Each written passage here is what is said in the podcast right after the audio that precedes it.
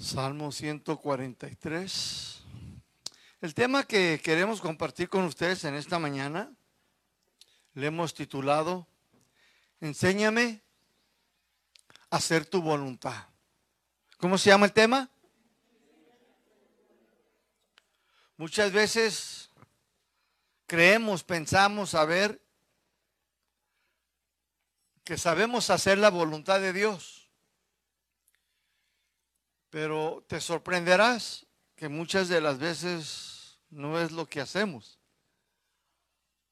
O a veces pensamos que esa era lo correcto y luego ya después a través de los evangelios, la palabra de Dios, te das cuenta y dices, no, no era así, era de diferente manera.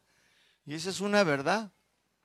Por eso es importante, mis hermanos, siempre pedirle al Señor, enséñame, enséñame a hacer tu voluntad. ¿Cuántos quieren aprender a hacer su voluntad? Es bien importante, mi hermano. En el Salmo 144, mis hermanos, este salmo fue escrito por el rey David. Este salmo, mis hermanos, fue escrito después, mucho después. Pudo haber pasado cinco o diez años, ¿sí? cuando él escribió este salmo después de que él cometió, ¿sí? El adulterio, mis hermanos. Y aquí, mis hermanos, se le vino, en este Salmo 43, se le vino la casa encima. Y le comenzaron a caer problemas por todos lados y sobre todo, pues, problemas familiares. Este salmo fue escrito desde una cueva, donde David, mis hermanos, estaba escondiéndose de su hijo Absalón, quien le perseguía para destronarlo del trono. David aquí en este salmo, mis hermanos, está suplicando a Dios por su liberación y dirección a su vida. Este es uno de los siete salmos donde son llamados salmos de arrepentimiento. O sea que después de su caída con Betsabé, David escribió siete salmos de arrepentimiento. ¿Cuántos salmos escribió? El 7 es el número de perfección de Dios.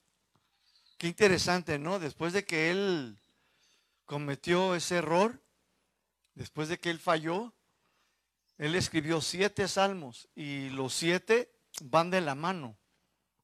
Pero fueron unos en diferentes tiempos. Algunos fueron cinco años después, otros diez años después. Pasó mucho tiempo, pero en total fueron siete, mis hermanos. Cuando usted tenga tiempo, si usted anota ahí, anote el Salmo 6, es uno de ellos. El Salmo 32 también fue otro de ellos. El Salmo 38 también fue otro de ellos. El Salmo 51, que es el que estudiamos la otra semana, también es otro de ellos. Y el Salmo 102 es otro. Y luego el Salmo 130 también es otro. Y el 143 que estamos estudiando hoy. Son siete en total. Cuando usted tenga tiempo puede verlos. Y son salmos de arrepentimiento.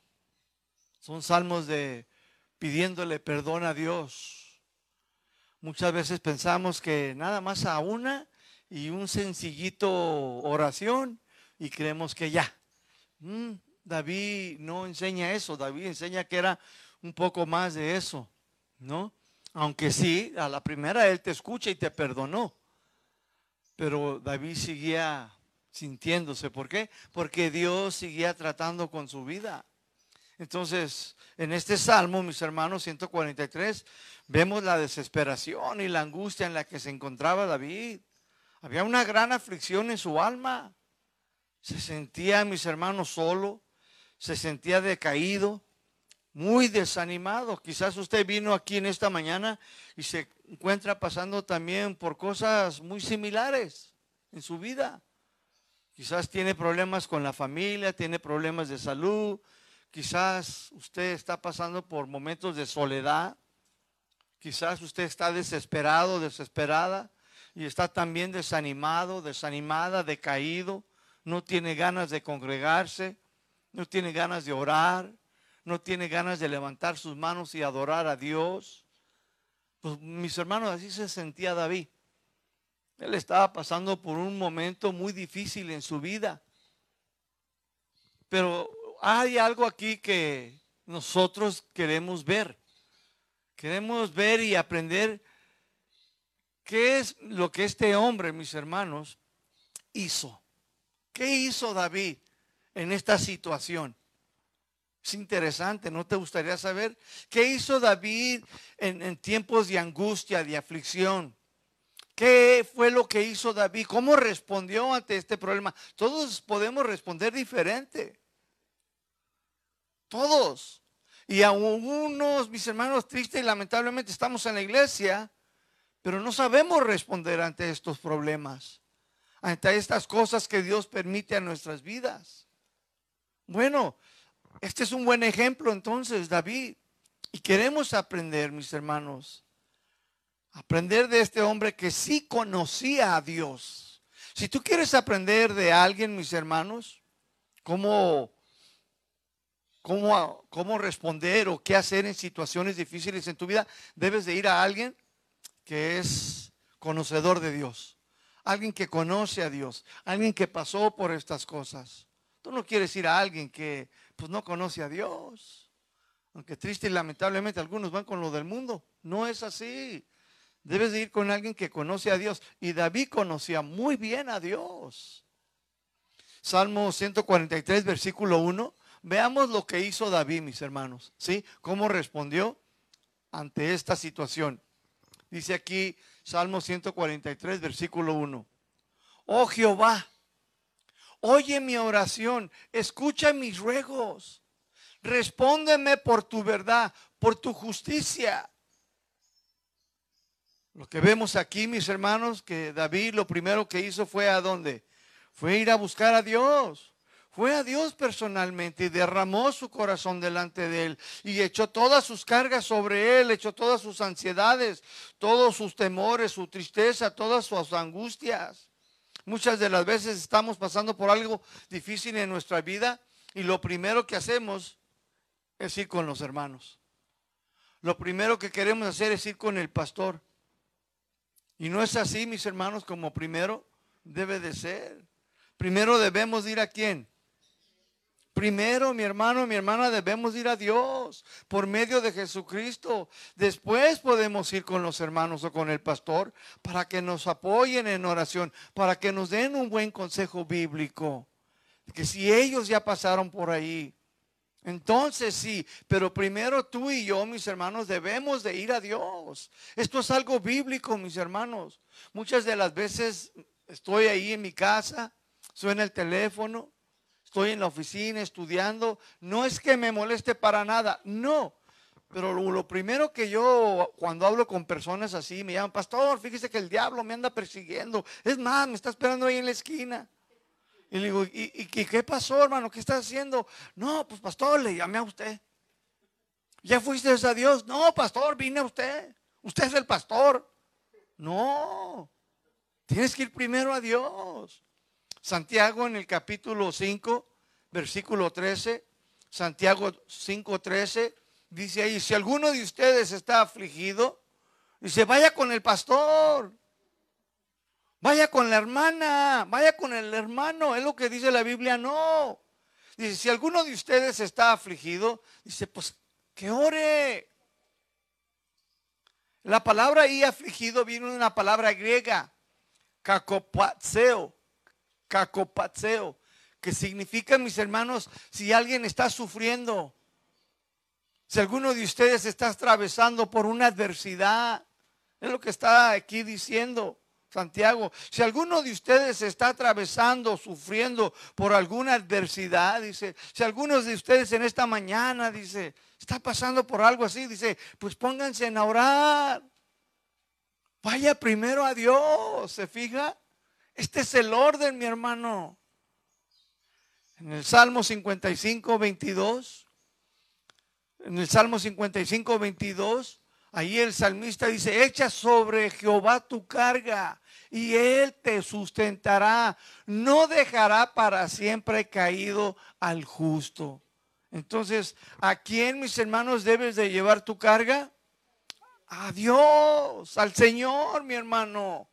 Y Él no dejará para siempre caído al justo, mis hermanos. Primera de Pedro 5, 7 dice, echando toda, ¿cuánta? Dice, toda tu ansiedad, todas tus preocupaciones, dice, sobre Él, porque Él, dice, tiene cuidado de ustedes. Hermanos, tú y yo necesitamos conocer a Dios como David conocía a Dios. Debemos de tener una claridad, mis hermanos, de quién es Dios. El salmista, mis hermanos, sabía muy bien cómo era Dios. Isaías, mis hermanos, nos dice que a todas las estrellas las llama por su nombre. Hoy los científicos, mis hermanos, dicen, hay miles y miles y miles y miles, trillones de estrellas en las galaxias. Pues bueno, ¿qué crees? Dios a cada una las llama por su nombre. ¿Qué tal? ¿Eh? No se le va ninguna, ni a la más chiquita. A todas, mis hermanos. Entonces, mis hermanos, David fue a Dios y echó todas sus cargas, todas sus preocupaciones que lo estaban afligiendo en ese momento y lo hizo en oración. Hermano, hermana, deja que Dios lleve tus cargas. Él quiere ayudarte. Él puede con tus cargas y aflicciones. Solo tienes que aprender a echarlas sobre Él. Si Él llevó la cruz y llevó todos nuestros pecados, ciertamente Él puede con todo. ¿Cuántos dicen amén? Él puede con todo, mis hermanos. En, en, Colosenses capítulo 1, en el versículo 15 en adelante, dice que Él lo sustenta todo. Todo, ¿qué es todo, mi hermano? Todas las galaxias, todos los planetas, todas las estrellas, el sol, la luna, esta tierra, mis hermanos, no está simplemente en la tierra. Estamos en el aire girando, mis hermanos, y Él todo lo sustenta. Todo, mis hermanos, con el poder de su palabra. Qué tremendo, ¿no lo cree usted? Todo, mis hermanos. Así es de que, mis hermanos, por más pesadito, llenito y bendecido o bendecida que usted esté, escúcheme, el Señor puede con usted. Puede con todos sus problemas. Salmo 143, versículo 2. Dice, y no entres en juicio con tu siervo, porque no se justificará delante de ti ningún ser humano. Aquí David, mis hermanos, escúchame, está reconociendo que él era un pecador.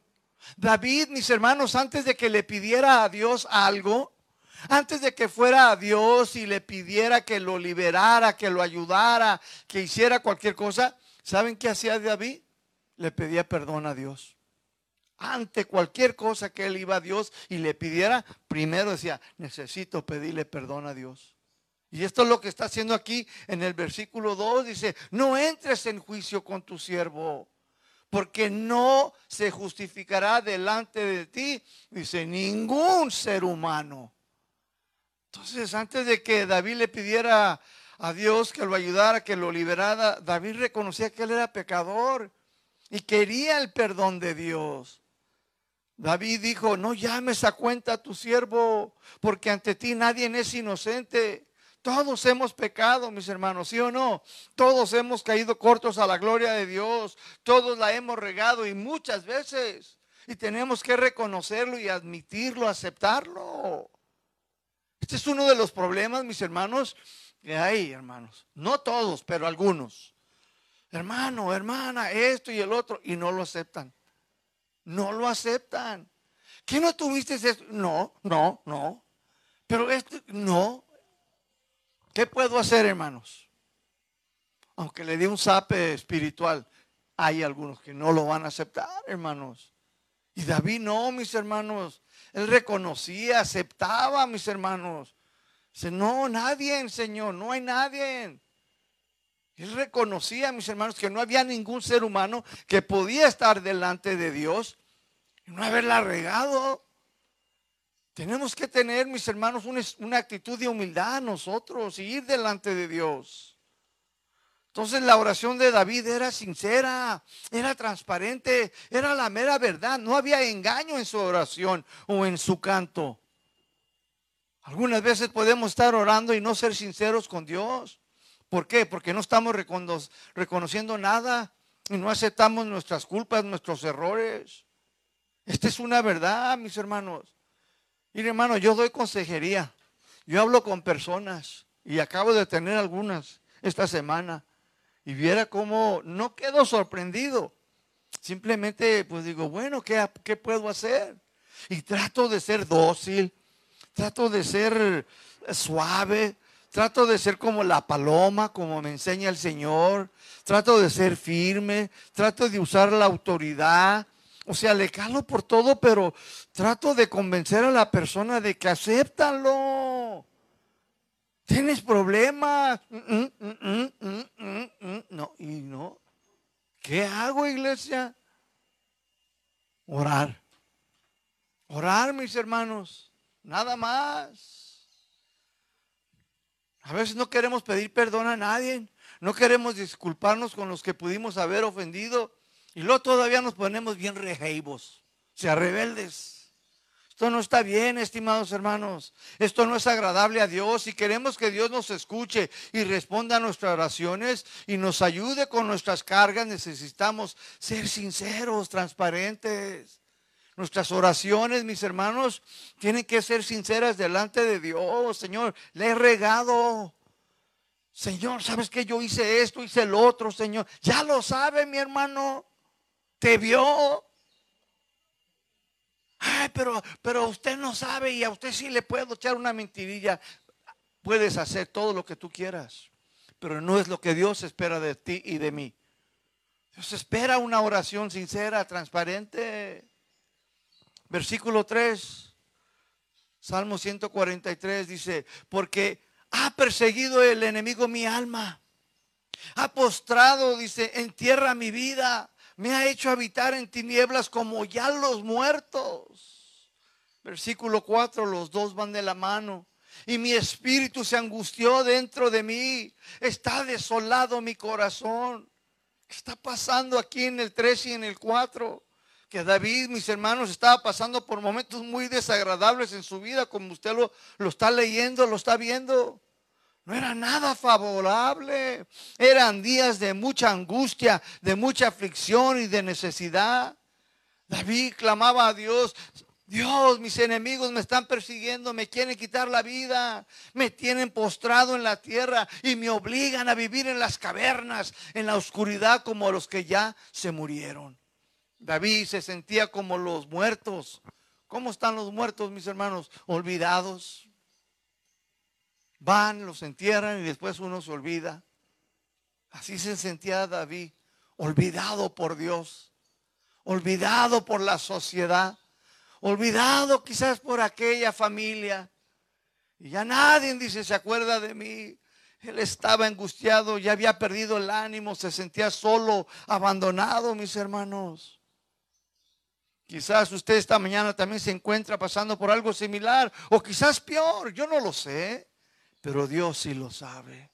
Y conoce tus adversidades, conoce tus problemas, conoce todas tus angustias. ¿Qué podemos hacer en situaciones desagradables? ¿Qué es lo que debemos de hacer, mis hermanos? Ir a Dios, mi hermano.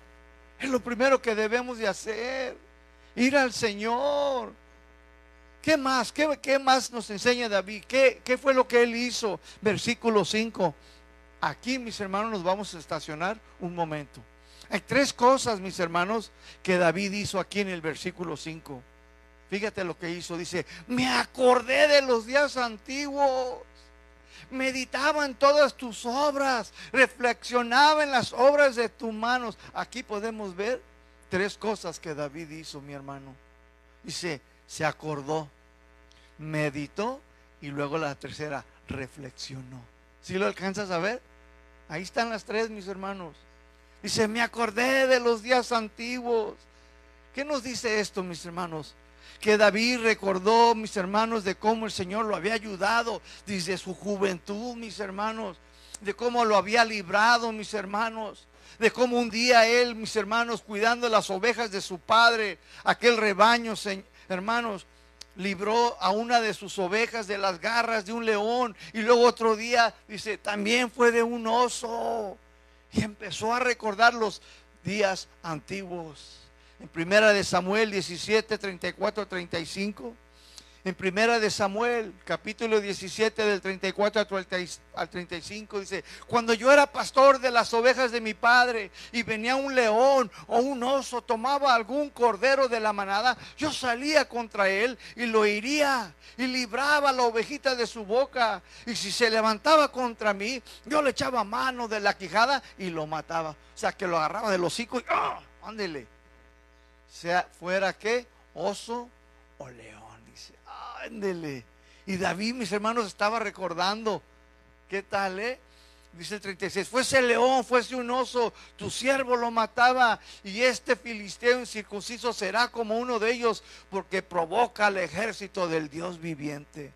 David, mis hermanos, recordaba los días pasados de cómo Dios había estado con él, de cómo le había dado la victoria sobre Goliat, aquel gigante que desafiaba a los soldados de Israel y que nadie quería pelear con él, mis hermanos.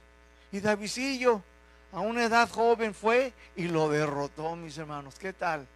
David entonces, mis hermanos, estaba recordando de cómo Dios le había dado muchas victorias contra los enemigos de Israel, los filisteos y hasta los más feos, mis hermanos. ¿Eh? David recordaba de cómo Dios le había dado tantas victorias en su vida, mis hermanos. Los días antiguos entonces eran los días pasados, los años pasados, las décadas pasadas de cómo Dios lo había ayudado y nunca lo había dejado, mis hermanos. Los días antiguos eran las veces de cómo Dios lo había ayudado, de cómo Dios le había dado tantas victorias en su vida, de cómo lo había socorrido, aún en los momentos de adversidad y de peligro y de soledad y de necesidad los días antiguos, mis hermanos, le ayudarían a recordar que no estaba solo, que Dios siempre había sido fiel, que Dios permanece fiel para siempre. Escucha, mi hermano, cuando tú estés pasando por momentos de adversidad, momentos de peligros, momentos de angustia, acuérdate de los días antiguos, acuérdate de los días, de los meses, de los años pasados, de cómo Dios te ha sostenido, mi hermano. Hermano, yo a veces estoy pasando por cosas difíciles. A veces tengo retos del templo, tengo retos de la iglesia, tengo retos de mi vida personal, tengo retos en mi familia, en mi hogar. Y me acuerdo y, volteo y digo, pero si Él me ayudó allá, y si Él me libró allá, y si Él me socorrió allá, y si Él me levantó de allá, Él puede hacerlo otra vez. Y me empiezo a acordar, mis hermanos. Es algo que el cristiano necesita, mis hermanos. Siempre que estés pasando por algo, mi hermano, acuérdate, mis hermanos, que Dios, mi hermanos, te ha sostenido. Yo no sé si ustedes, mis hermanos, han leído, es una historia o no sé cómo se le pueda decir, pero es sobre unas huellas que iban sobre el mar. ¿Recuerdan? Es, muy famoso, pero nadie sabe quién lo escribió. Y dice, pero ¿por qué en mis peores momentos? Dice, siempre había dos huellas, dice, que iba caminando, dice, pero ahora en mis peores momentos ya nomás miro dos. Y el Señor le contesta, porque fue ahí donde yo te comencé a cargar. Hermano, nunca se nos olvide todo lo que Dios ha hecho, mis hermanos. ¿Cuánto tiempo tienes, mi hermano? Aun cuando no eras cristiano cristiana, mi hermano. ¿De dónde no te ha sacado Dios y guardado? ¿De cuántos pozos cenagosos no te ha liberado el Señor, mi hermano? Entonces debemos de acordarnos, mis hermanos, cómo el Señor nos ha guardado y nos ha librado del lazo del cazador, de cómo te ha perdonado y de cómo te ha bendecido. ¿Cuántos dicen amén? Esta pandemia, mis hermanos, ya va para dos años. El Señor te ha guardado. Te ha guardado. Estás aquí, te ha guardado, te ha sostenido. Versículo 5, allí la segunda parte dice, y meditaba en todas tus obras. Aquí la palabra meditar viene de una palabra hebrea, porque está en el Antiguo Testamento. Esta palabra se pronuncia yaga, yaga, que significa pensar, responder, pronunciar Aquí meditar es pensar en las promesas de Dios, mis hermanos, responder y pronunciar las promesas que Dios había hecho sobre el pueblo de Israel. Dice, meditaba en todas tus obras. Él, mis hermanos, comenzó a pronunciar.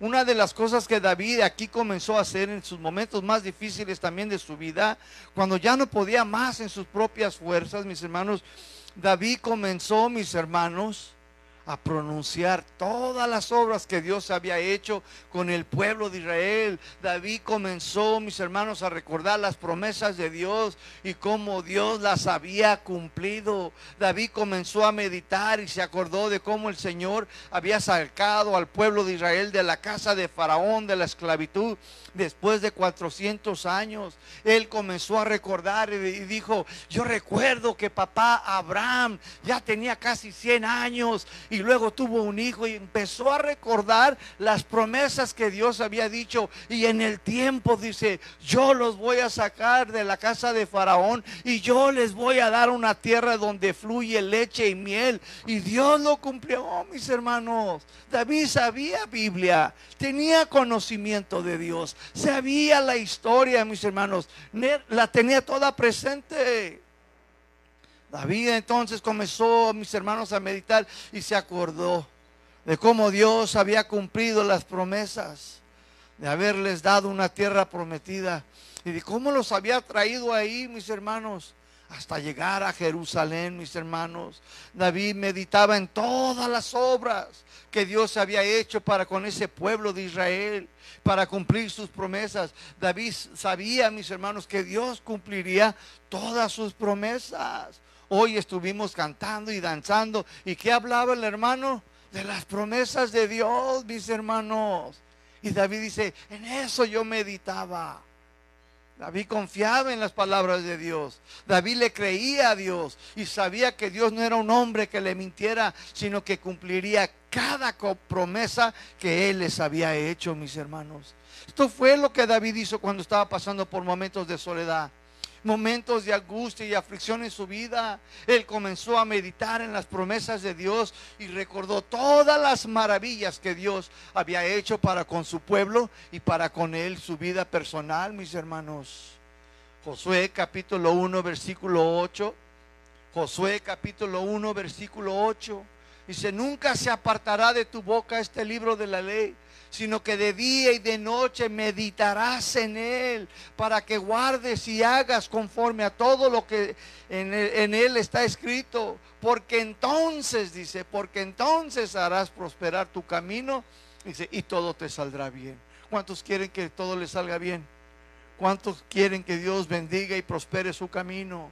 Pues medita, mi hermano. Medita en las promesas de Dios, en su palabra. Guárdalas.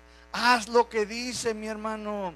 Si tú meditas, escúchame bien iglesia, si tú meditas en tus problemas, en tus adversidades, te vas a deprimir. Te lo repito, si tú meditas en tus problemas, en tus adversidades, si nomás te enfocas en todo eso, te vas a deprimir. Pero si tú comienzas a meditar en las promesas de Dios, encontrarás paz y esperanza, mi hermano. Josué 23, 14. Josué 23, 14. Dice, yo voy a morir, dice Josué. Ya me voy, dice. Ya estoy viejito. Dice, pero antes, dice, que me vaya, antes de que me muera, yo quiero que reconozcan de todo corazón y con todo el alma que se han cumplido todas las cosas buenas que el Señor, dice, nos prometió. Ni una sola de sus promesas han quedado sin cumplir. Aquí Josué, mis hermanos, está reconociendo, dice, ¿se acuerdan? Todo lo que Abraham dijo. ¿Se acuerdan lo que dijo Isaac? ¿Se acuerdan lo que dijo Jacob? ¿Se acuerdan de todas las promesas que Dios le dio a Moisés? Y dijo que iba a estar con nosotros, que no nos deja. Dijo, pues todas se han cumplido. Todas, dice. Ninguna. ¿Cuántas? Dice, ninguna ha faltado. Todas se han cumplido, mis hermanos. Después en el Nuevo Testamento, en Hechos capítulo 2, 38 Hechos 2.38, Pedro les contestó y les dice a todos los judíos que estaban ahí rodeados, les dice, vuelvan a Dios, Vuelvan al Señor, dice, y bautícense cada uno de ustedes en el nombre del Señor Jesucristo, dice, para que Dios les perdone sus pecados y reciban el don del Espíritu Santo. Versículo 39.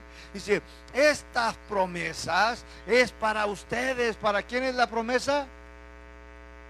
Esta promesa es para ustedes, dice, pero no solamente para ustedes, dice, también para sus hijos y también para todos los que están lejos, es decir, para todos aquellos a quienes el Señor nuestro Dios quiere llamar. Mi hermano, fíjate, dice, estas promesas, dice, son para todos ustedes la iglesia, pero no solamente para ti, son para tus hijos y son para todos los que vendrán a casa de oración el salto, dice, más adelante a los que el Señor llame, a los que el Señor quiera añadir. ¿Cuántos dicen amén?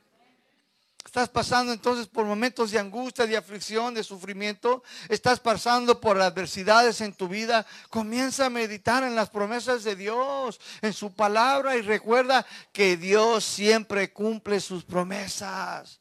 Dios es un Dios de pacto, mis hermanos, y Él permanece fiel, siempre va a cumplir lo que Él ha dicho, mis hermanos.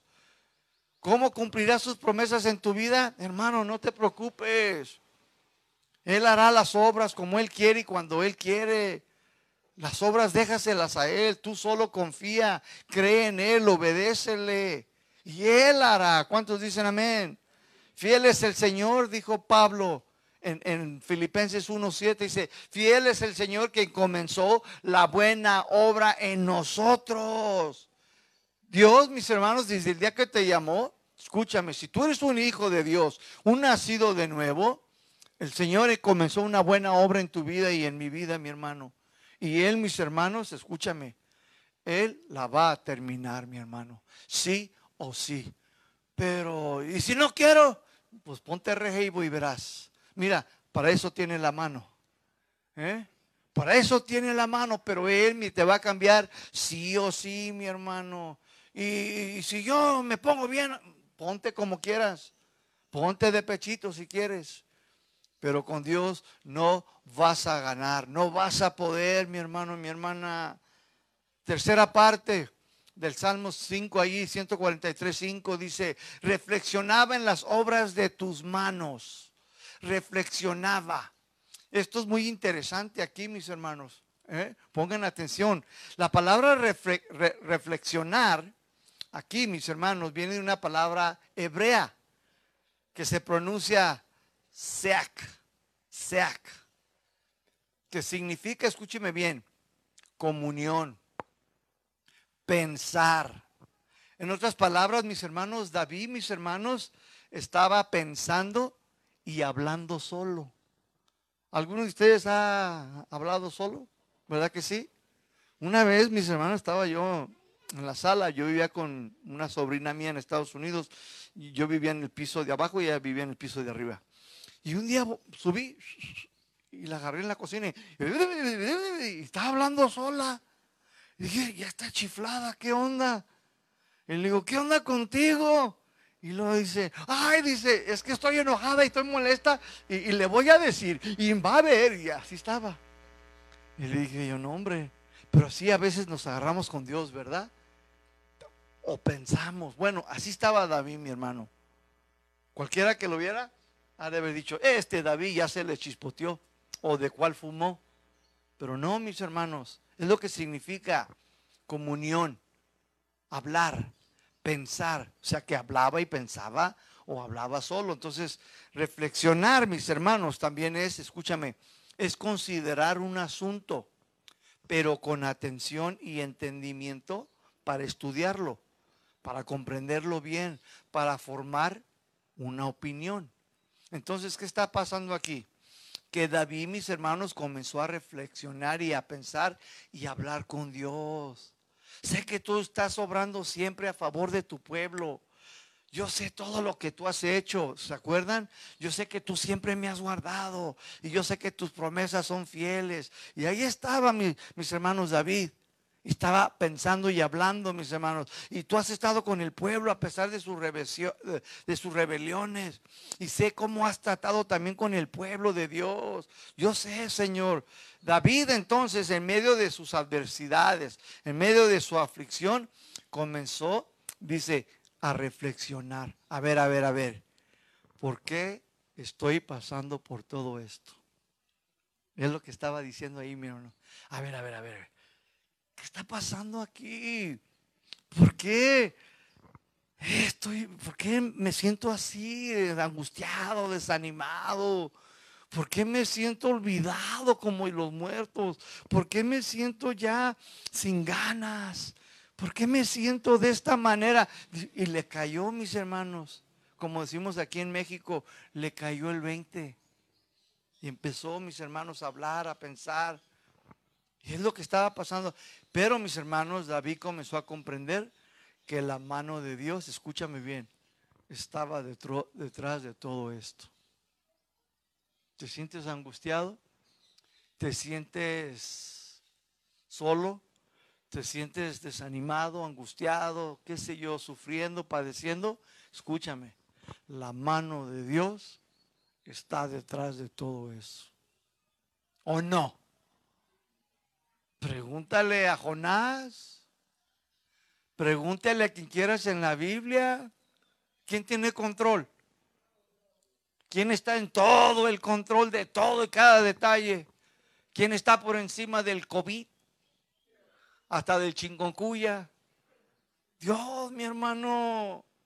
Entonces a David le cayó el 20, mis hermanos. Y Dios, mis hermanos, estaba obrando en su corazón, estaba tratando con él. ¿Por qué? Por los hechos cometidos contra Besabé y su esposo Urias. Y Dios quería tratar con su siervo y no quería dejarlo en su misma condición pecaminosa, mis hermanos. Dios ya lo había perdonado, sí, mis hermanos, sí es cierto. Pero Dios siguiendo tratando con su corazón. Y David, mis hermanos, cuando reflexionó, pues mis, mis hermanos lo entendió. Por eso reflexionar. Es bueno reflexionar, mis hermanos. A ver, a ver, a ver, a ver, ¿qué está pasando? Yo siempre les he enseñado, mis hermanos, que siempre que estés pasando por algo, ve con Dios y pregúntale, Señor, ¿cuál es la enseñanza? ¿Sí o no? ¿Qué quieres que aprenda de esta situación? Señor, ¿por qué? Hay una escritura en Job. Job dice que a todos, ¿a cuántos? Dice, a todos el Señor nos enseñará por qué nos encontramos en grillos. ¿Qué es grillos? No son los grillos, ¿eh? No son esos grillos. Grillos son las cadenas, los arietes. Y Job dijo, dijo, en la noche, dice, Dios a todos nos mostrará en por qué nos encontramos en grilletes, aprisionados, angustiados, afligidos. Dios te va a enseñar si vas a Él, mi hermano, mi hermana. Entonces, mis hermanos, Dios ya lo había perdonado a este cuate, pero mis hermanos, Dios que estaba tratando con su corazón, con lo que Él había hecho. En 2 de Samuel 12:10, mis hermanos, 2 de Samuel 12:10, ahí mis hermanos se le dijo, 2 de Samuel 12:10, Jamás, dice. ¿Y qué es jamás? Dígalo en inglés, never, never. Ahí está, dice, never, never. Dice, se apartará de tu casa la espada por cuanto me menospreciaste y tomaste la mujer de Urias el Eteo. No es que estaba feo, dice, para que fuera tu mujer. Escúcheme, hermano debemos dejar de pecar contra Dios y dejar de ofender a los demás. Muchas veces se nos olvida que habrá consecuencias que nos van a seguir después, mis hermanos, de pecar y ofender a Dios. Se nos olvida, mis hermanos, ni nos cruza por la mente que los pecados, mis hermanos, que las faltas, las ofensas, los errores van a traer consecuencias, mis hermanos. Se nos olvida. Muchas veces ni pensamos en las consecuencias. Simplemente nos ciega la pasión, nos ciega el desorden, nos ciega la rebeldía y ahí vamos, mis hermanos. Y después vienen las consecuencias. Pero escúchame, a pesar de que habían venido las consecuencias, mis hermanos, en la vida de David, mis hermanos, porque esto fue lo que estaba sucediendo. Como le dije, este salmo fue escrito cinco o diez años después de que él flaqueó, que él falló, que él adulteró. Y su hijo, mis hermanos, Absalón, que se deja detrás de él para destronarlo del trono, ¿sí o no? Porque Dios ya le había dicho, Dios, estas son las consecuencias. La espada jamás se apartará de tu propia casa. Mi hermanos, la misma familia, esto fue en su situación de él, en el caso de él, todos somos diferentes, ¿sí? Quizás usted está aquí está diciendo, sí, ya sé, estoy pasando. Una vez me dijo un amigo mío en Cristo, me dijo, Mando, dice, yo ya estoy cansado, dice, yo sé que estoy sufriendo y padeciendo todas las consecuencias que hice. Y le dije, pues amárrate, sopórtalo, aguántalo. Son consecuencias. Es que mando, es que, sí, él quería que ya Dios le quitara todo y que fuera cumbaya. Pero escúchame bien, mis hermanos. A pesar que David, mis hermanos, las consecuencias lo siguieron, Dios nunca dejó a David. Nunca lo abandonó. Nunca dejó de ayudarlo. Ni dejó de hacer lo que le había prometido. Dios le había dicho, escúchame David, un, descendiente tuyo le dijo, ¿verdad? Nunca faltará un descendiente tuyo que reine en Israel, ¿sí o no? Y le dijo, y de ti nacerá, ¿sí o no? ¿Saben de dónde viene Jesucristo? De la descendencia de David, mis hermanos. O sea que Dios nunca dejó de hacer lo que Él dijo que iba a hacer en, en la vida de Él. Nunca lo va a dejar de hacer en tu vida, mi hermano. Dios te dio promesas, aunque tú le hayas regado, hermano, hermana. Dios no te va a dejar, no te va a abandonar, no te va a dejar olvidado. Él va a seguir cumpliendo, mi hermano, lo que Él ha dicho en su palabra en tu vida, mis hermanos. Ese es el Dios que yo y tú servimos, mi hermanos, que Él permanece firme, permanece fiel, mi hermano. Pero sí, las consecuencias te van a seguir. Por eso es importante que dejes de pecar que dejes de cometer errores, que dejes de regarla, porque ciertamente algunos no aguantan, no aguantan las consecuencias, mis hermanos. O a veces la señora o el señor. Y el hijo da de cinco años, ya me voy. Entonces David, mis hermanos, escúchame. Él reflexionaba, comenzó a pensar y a hablar a tener comunión con Dios y entendió que Dios estaba tratando con él. Eso es reflexionar, mis hermanos. Perdón. Versículo 6. Mira qué bonito, mis hermanos. Después de que él, mis hermanos, reflexionó, primero ya sabemos, ¿verdad? Se acordó de los años, de los días, de los meses, de cómo Dios lo había ayudado. Y luego también meditó en todo lo que Dios había hecho en su pueblo y en sus promesas. Y luego reflexionó y le cayó el 20 y dice, ay, ya sé por qué está pasando esto. Es que la regué, dice, pero ay, también sé que tú eres bueno y bondadoso. Él conocía a Dios, mi hermano. Hermano, hermana, por eso te lo voy a repetir otra vez. Qué importante es conocer a Dios.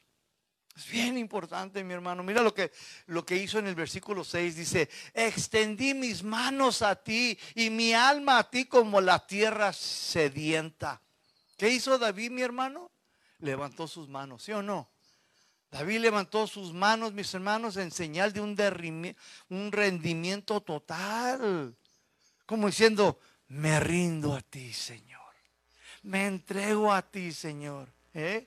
¿Qué tal? Ya ven como ustedes aquí a veces alaban a Dios y todo y levantan sus manitas. Eso, eso significa, mi hermano. También significa alabanza, adoración a Dios. Pero también significa, mis hermanos, una señal de rendimiento total.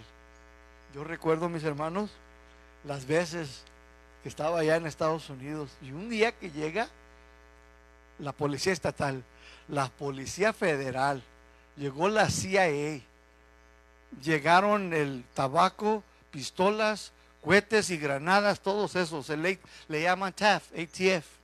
Tabaco, pistolas y armas. Llegaron y como dos helicópteros. Y que me arrestan a mí y a toda la clica, que éramos tres nada más. Y llegaron y ¿qué crees que hicieron? Con unas pistolononas y mataron y dijo, hands up, manos arriba. ¿Eh? No, pues de volada. Me rindo, ¿sí o no? Hombre, antes de que se le salga una, dije, pues, unos 7, 8, 9 años que me avienten en la federal. Y esos fueron los que me aventé. Estaba mirando 20. Pero me acuerdo, mis hermanos, hands up. Don't move, no te muevas. Ni siquiera respires. Aguántate. No pienses mal, Daniel. Aguántate, freeze. ¿Eh? ¿Por qué, mi hermano? Es lo que Dios quiere, mi hermano. Que te rindas, que te entregues por completo, mi hermano. Dice, extendí mis manos a ti. David, mis hermanos, estaba volviendo a Dios como un niño que extiende sus brazos sobre su mamá para depender de su total misericordia. Es lo que estaba haciendo David, mi hermano.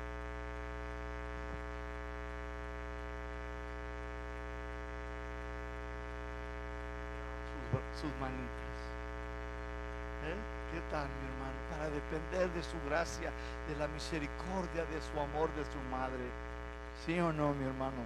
David levantó sus manos en señal entonces de rendimiento. Me rindo a ti, Señor, me rindo, me entrego. Dependo de tu misericordia. Está bien, estoy pasando por estas consecuencias, pero Señor, en tu misericordia, Señor, me voy a lanzar.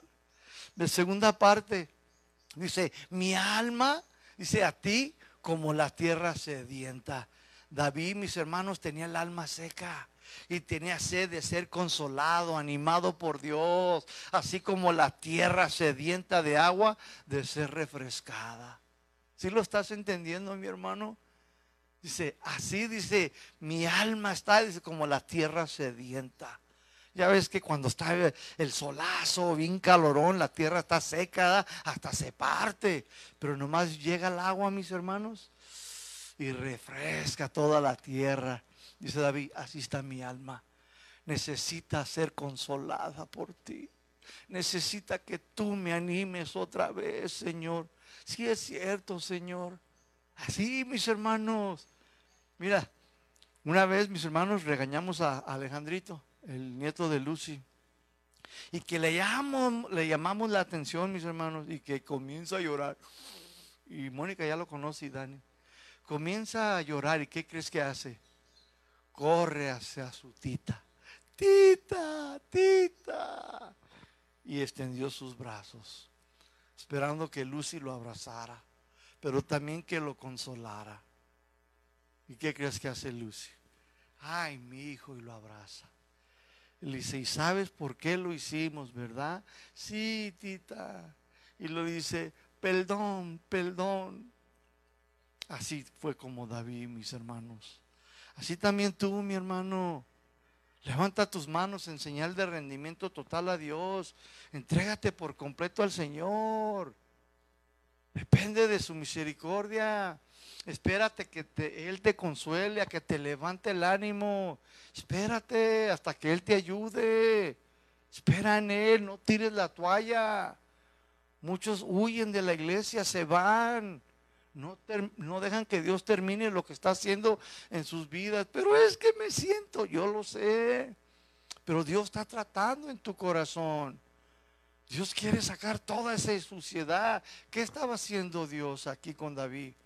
Estaba orando en su corazón para que dependiera una vez más de Él, mi hermano. En su misericordia, en su gracia. Gracias a Dios que David conocía a Dios, mis hermanos. Pero hay algunos que no conocen a Dios como David. Y no saben que en Él hay misericordia. No saben que en Él hay bondad, mis hermanos, y hay perdón de pecados. ¿Cuántos dicen amén?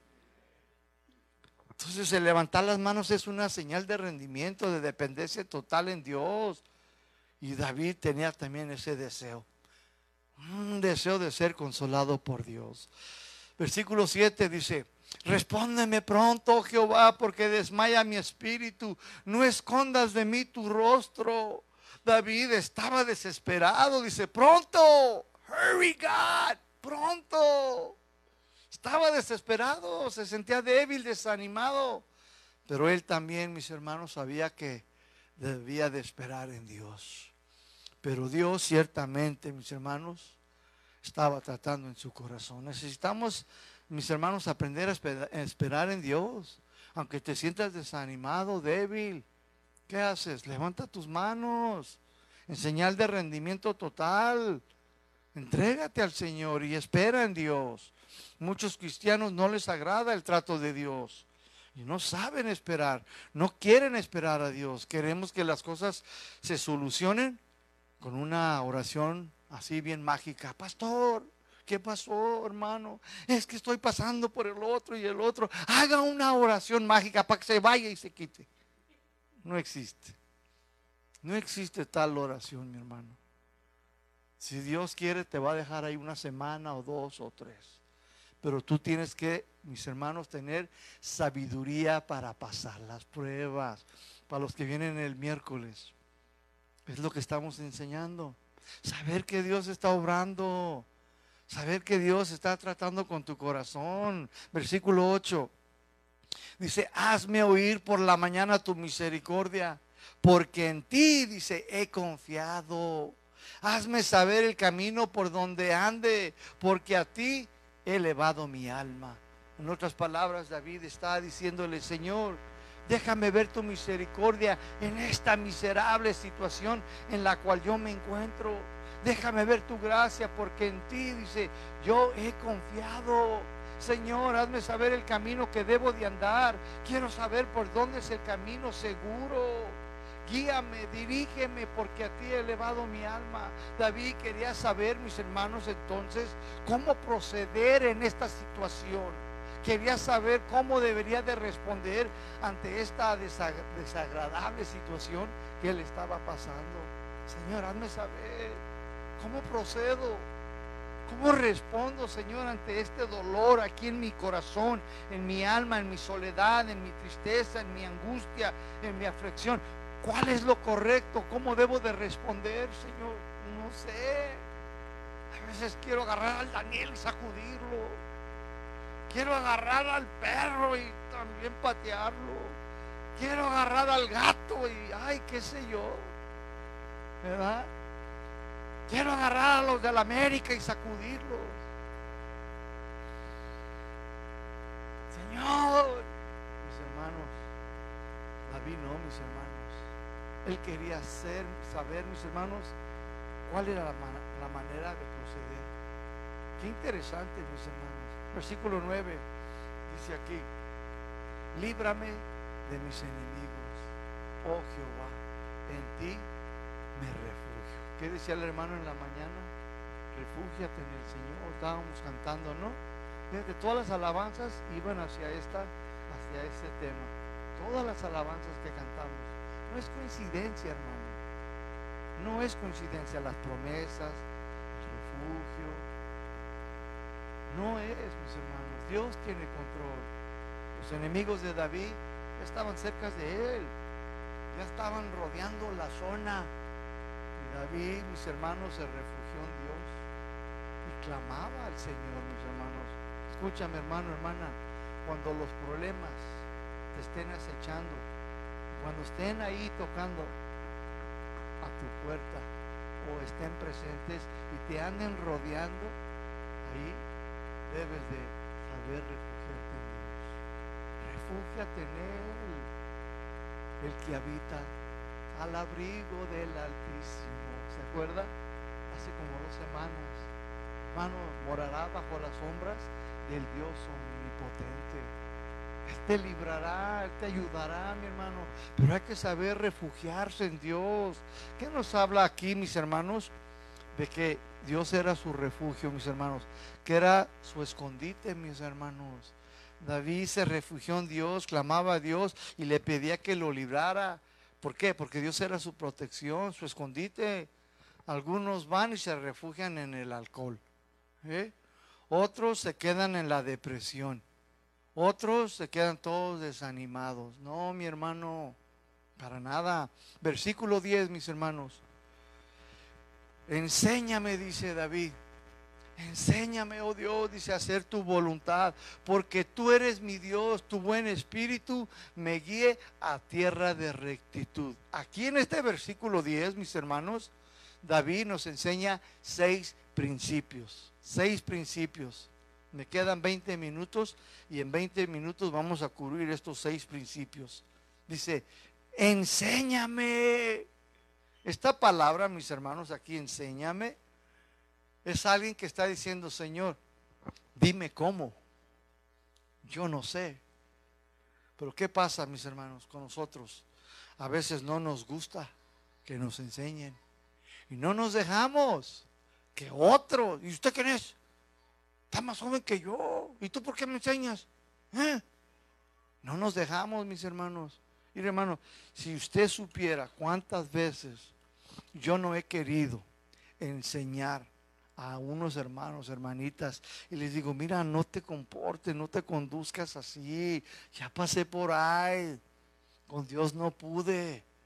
Mira, Dios me tuvo que quebrar una patita. Conozco a Dios, tengo experiencia. No estoy predicando y hablándote solo por hablar porque tengo boca. Ya pasé por ahí. Conozco muy bien a Dios. Tiene dos manos. Y a veces se enoja y le hace... Mm, mira, cambia. Ya para. Y no se dejan enseñar. No se dejan, mi hermano. Pensamos que lo sabemos todo. Incluso algunos tienen actitud de orgullo. A los que son así, escúchame, el Señor no les va a enseñar nada. ¿Cuánto? Dígalo fuerte. Nada, mi hermano. ¿Por qué? Por soberbios y orgullosos. Por eso no aprenden nada. Se quedan estancados en la ignorancia, en el conocimiento de Dios. Por eso no conocen cómo andar en los caminos de Dios. Hoy a muchos los están enseñando a declarar y confesar las cosas que no son como si fuesen. Y ahí están declarando y haciendo la confesión positiva, mis hermanos.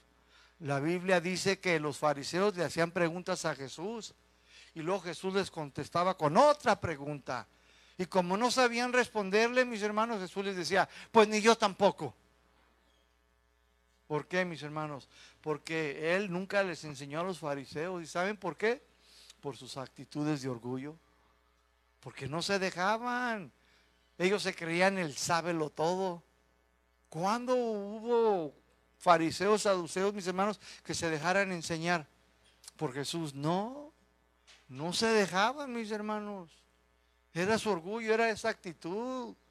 Jesús escogió a doce discípulos, ¿sí o no? ¿Y qué hizo con ellos? ¿Los enseñó, sí o no? Los instruyó, los corrigió, ¿Para qué? Para que fueran hacedores de su evangelio. Para eso los enseñó. Para que les fuera bien, para que hicieran las cosas bien, mis hermanos. Número dos, otra de las cosas que hizo mis hermanos, aquí David dice, enséñame, lo dice, hacer, número dos, hacer. Escúchame, hermano, hermana, no basta con tan solo oír el Evangelio. Hay que hacer las cosas. Muchos son solamente oidores de la palabra de Dios, pero no son hacedores. Santiago dice, él dijo, tú dices que tienes fe, pero dice, pero no haces lo que dice la palabra. Eso no es fe. Dice Santiago, yo te mostraré mi fe con mis hechos, ¿sí o no? Porque muchos dicen, no, yo tengo fe. Santiago dice, ay, ¿qué crees? También los demonios tienen fe. También creen. Dice, pero no le obedecen. Mucha gente así también. Yo tengo fe, yo tengo fe. Dice Jesús, sí, pero no obedeces. Nomás oyes, pero no haces. No estás aplicando el Evangelio a tu vida. No lo estás viviendo. Y David dice, Señor, primero dice, enséñame. Yo me voy a dejar enseñar. Señor, dice, ahora hacer quiero hacer, quiero practicar. ¿Se acuerdan cuando Jesús dijo, y les compararé? Dice, a un hombre que es prudente, ¿verdad? Dice, que hizo su casa sobre la roca. Si vino la, el, el viento, vino las lluvias, un río fuerte y golpeó con impetu, dice, pero no cayó, permaneció aquella casa. ¿Qué es casa? Familia, hogar, matrimonio, dice, no cayó. ¿Por qué? Porque estaba fundada sobre la roca. ¿Pero por qué? Porque el Evangelio es de acción, es de hechos, es de obediencia. Si tú vienes y escuchas y dices, ay, qué padre la prédica, bueno, más o menos el pastorcillo. Pero si no lo aplicas, nada te sirve. Nada, no va a solucionar ningún problema. Y David no quería eso, mi hermano. Dice, ok, ya entendí. Estás tratando con mi corazón. Dice, enséñame pues, enséñame. Pero también dice, hacer. Y luego número tres dice, tu voluntad. Ahí está, tu voluntad. Jesús, mis hermanos, si usted recuerda, ¿a dónde fue llevado Jesús, mis hermanos? Él fue llevado a un lugar llamado Gatshem, o sea, Getsemaní, que traducido en nuestro lenguaje es el molino de aceite. ¿Sí o no? ¿Qué era el molino de aceite? Ahí mis hermanos machacaban las aceitunas de oliva con una piedra inmensa y le sacaban el aceite y le separaban las cáscaras y todo lo impuro salía, mis hermanos, y quedaba solamente el aceite en una cisterna. En una cisterna y echaban todas las olivas ahí y luego pasaban una piedra inmensa y le daban la vuelta a la piedra. Y ahí iba el burro jalando la piedra. Y uno está como el burro. Y luego la quebraba y le sacaba el aceite. Y luego la cáscara la quitaban. Jesús, mis hermanos, fue llevado allí, mis hermanos. ¿Qué pasó allí, mis hermanos? A pesar de su agonía, a pesar de su aflicción, por lo que él estaba pasando en su vida, entregó su voluntad al Padre. ¿Sí o no? ¿Recuerda la oración que él hizo? No una, no dos, sino tres veces. ¿Qué dijo?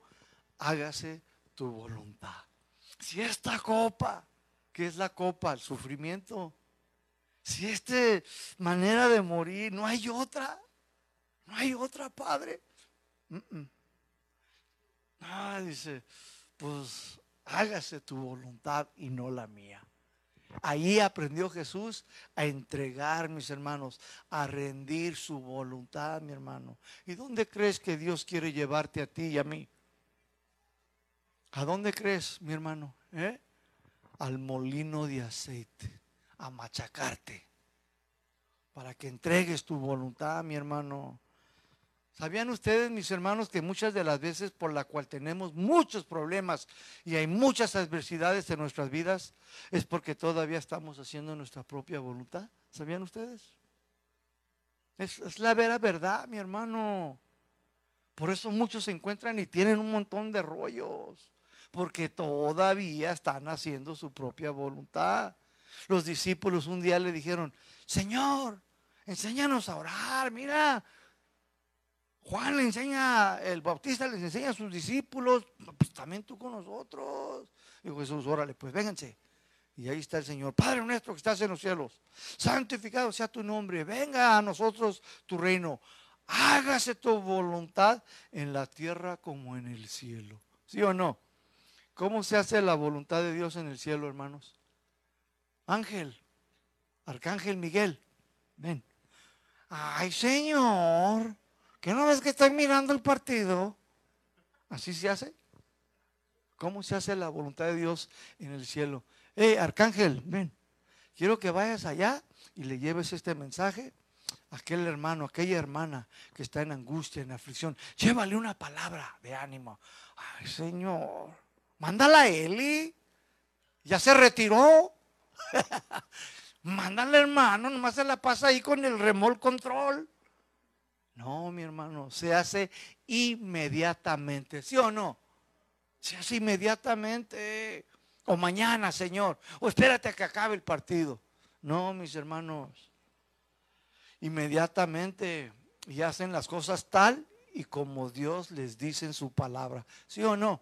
No hay de otra, mis hermanos. David entonces quería hacer la voluntad de Dios, quería hacer las cosas tal y como Dios le indicaría. Estaba dispuesto a entregar y hacer su voluntad.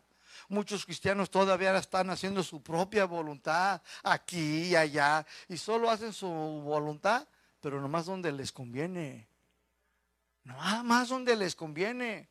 Nomás escuchan un precio a pagar o escuchan tempranito o escuchan algo uh, uh, uh, y ahí no le entran.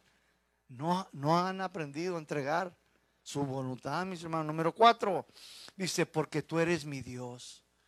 Ahí dice, en el 10 dice, porque tú eres mi Dios, mi Dios, en otras palabras, tú eres el omnipotente, el omnisciente, el omnipresente, tú eres el infinito, tú eres el que me gobierna. Dice, tú eres mi Dios, tú eres el que me gobierna. Escúchame bien, iglesia, lo que te gobierne a ti, hermano, hermana, ¿qué es lo que te gobierna? Ese es tu Dios. Ese es tu Dios. Te gobierna la televisión, ese es tu Dios. Te gobierna el dinero, ese es tu Dios. Te gobierna el materialismo, ese es tu Dios. Te gobiernan las cosas de Dios, ese es tu Dios. ¿Cuál es tu Dios? ¿Eh? Número 5. Entonces dice ahí el Salmo 10, dice, enséñame luego hacer y luego tu voluntad, porque tú eres mi Dios. Y número cinco dice, tu buen espíritu me guíe. Entonces, mis hermanos, nosotros también tenemos al Espíritu Santo, ¿sí o no? Que nos quiere guiar y nos quiere enseñar todas las cosas de Dios, mis hermanos. En Romanos 8:14, la Biblia nos dice, Romanos 8:14, porque todos los que son guiados por el Espíritu de Dios, dice, estos son hijos de Dios, los que son guiados por el Espíritu de Dios. Dice, estos nada más. Nada más estos son hijos de Dios. El Espíritu Santo, entonces, mi hermano, mi hermana, escúchame, te quiere guiar, mi hermano, mi hermana, por medio de la palabra, para que la obedezcas, para que la pongas por obra en tu vida. Quiere guiarte, mis hermanos. Y número seis, y la última, dice, ¿a dónde te quiere guiar? Dice, a tierra de rectitud. Seis principios, mi hermano, que David le pidió a Dios. Estaba, mis hermanos, la verdad, diciendo, enséñame a hacer tu voluntad, Señor. Dice, a tierra de rectitud. El Espíritu Santo te quiere encaminar entonces a que andes recto. La palabra rectitud nos habla de andar derecho, de hacer lo correcto. ¿Sí? de agradarle a Dios, mis hermanos. Muchas veces podemos estar haciendo muchas cosas buenas, escúchame bien, pero no es lo recto. ¿Cómo está eso? Hice algo bueno, sí, pero no era lo recto. A ver, a ver, a ver. ¿Cómo puede una persona hacer algo bueno y no ser lo recto? Muy simple, hermano. Ah, aquí van 10 mil pesotes, pastor para que me oiga. Y lo da. Las intenciones, las motivaciones. Y no es lo recto. Puede hacer muchas cosas buenas en una iglesia, en la vida, pero las intenciones cuáles son?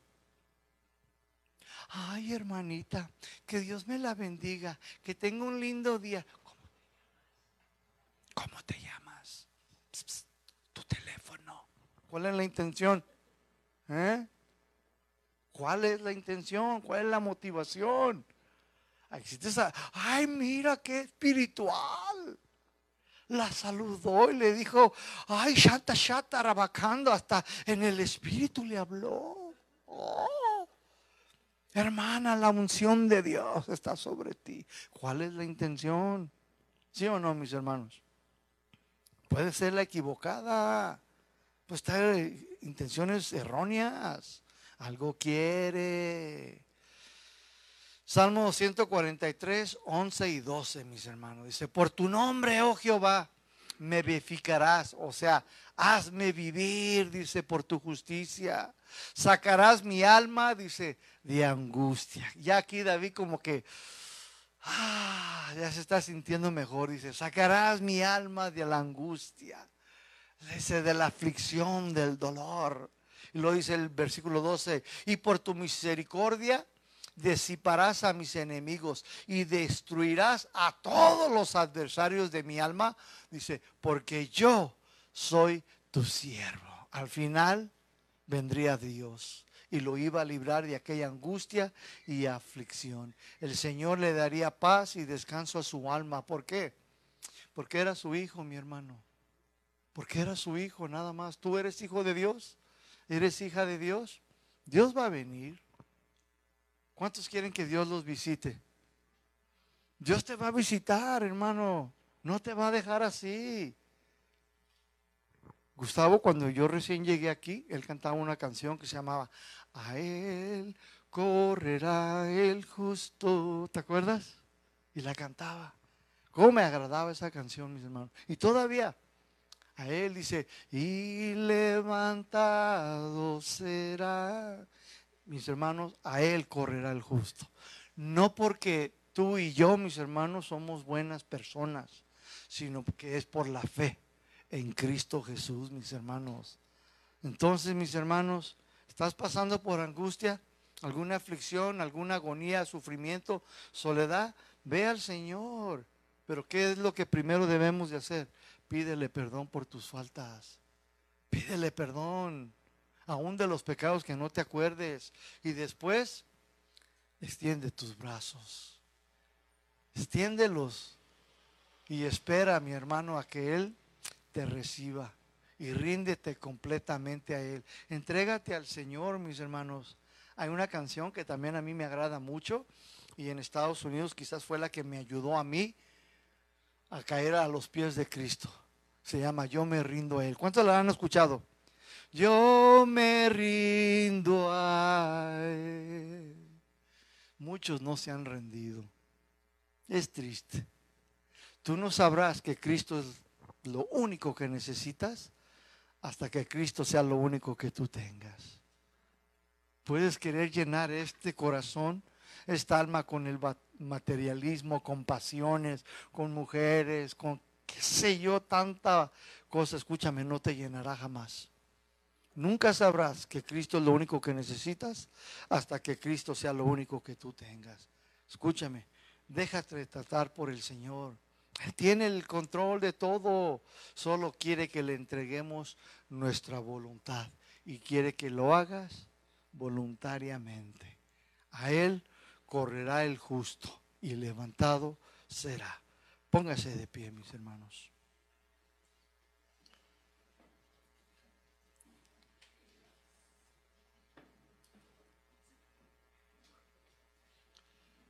Vamos a orar, mis hermanos. Cierre sus ojos, mi hermano. Quizás usted en esta tarde, esta mañana, usted vino y Quizás allá en su casa le salen las lágrimas, llora de tristeza, de angustia. Quizás en su hogar, allá en un lugar, en una esquina donde nadie lo ve, en la noche, quizás en tu cama, en tu almohada.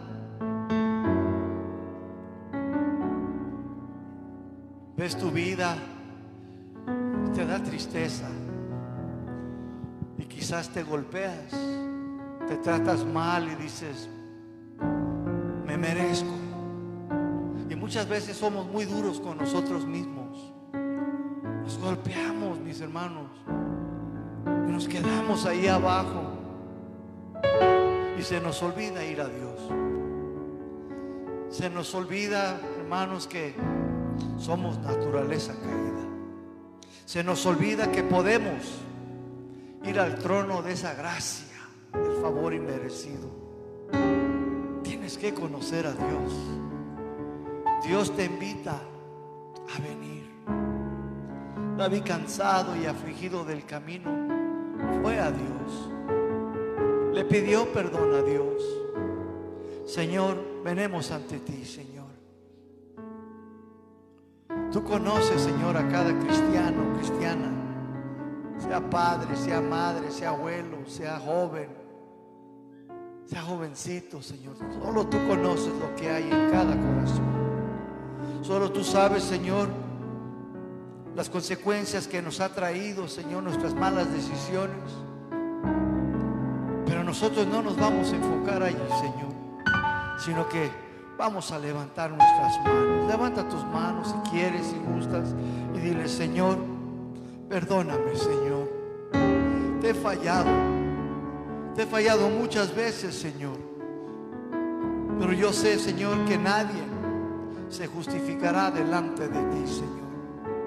Por cuanto todos hemos pecado, Señor. Y yo, Señor, quiero reconocer, quiero aceptar, Señor, que tengo mucha culpa, Señor. Yo te he fallado, Señor. Y te pido perdón, Señor. Y así como levanto mis manos, así también, Señor. Espero que tú me levantes, Señor, como la madre al niño, Señor. Levanto mis manos en señal de rendimiento, de entrega total, Señor. Estoy cansado, Señor. Estoy cansada, Señor. Me siento afligido, me siento, Señor, angustiada, angustiado, desesperado, solo. Ten piedad, Señor. Levántame, Señor. Consuélame, Señor. Así como la tierra sedienta y seca, Señor, así también mi alma, Señor, necesita ser consolada por ti, por tu Santo Espíritu. Guíame, Señor, enséñame.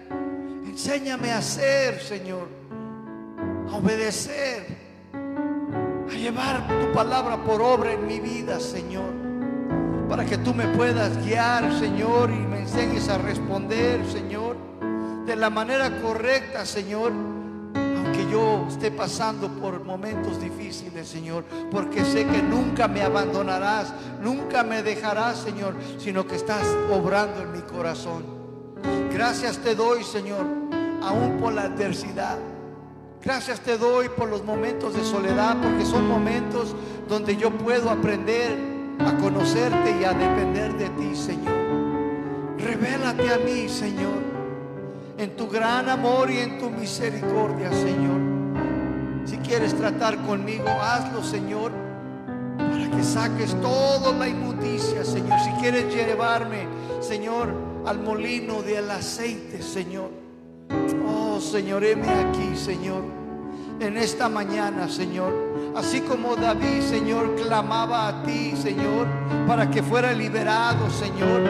Así también líbrame, Señor. Guárdame, Señor. Y tráeme, hazme oír gozo, alegría, Señor, en mi corazón. Oh, bendito Dios y Padre. Yo sé que a ti correrá el justo y levantado será, porque tú eres grande en misericordia, porque tú eres clemente, Señor, lento para la ira, Señor. Gracias por ser mi Dios y gracias por considerarme tu Hijo. En el nombre de Cristo Jesús. Señor, te doy gracias. Vamos a cantar esta canción, mis hermanos, y después de la primera considérese despedido. Amén. Cantémosela al Señor. Nos rendimos a ti.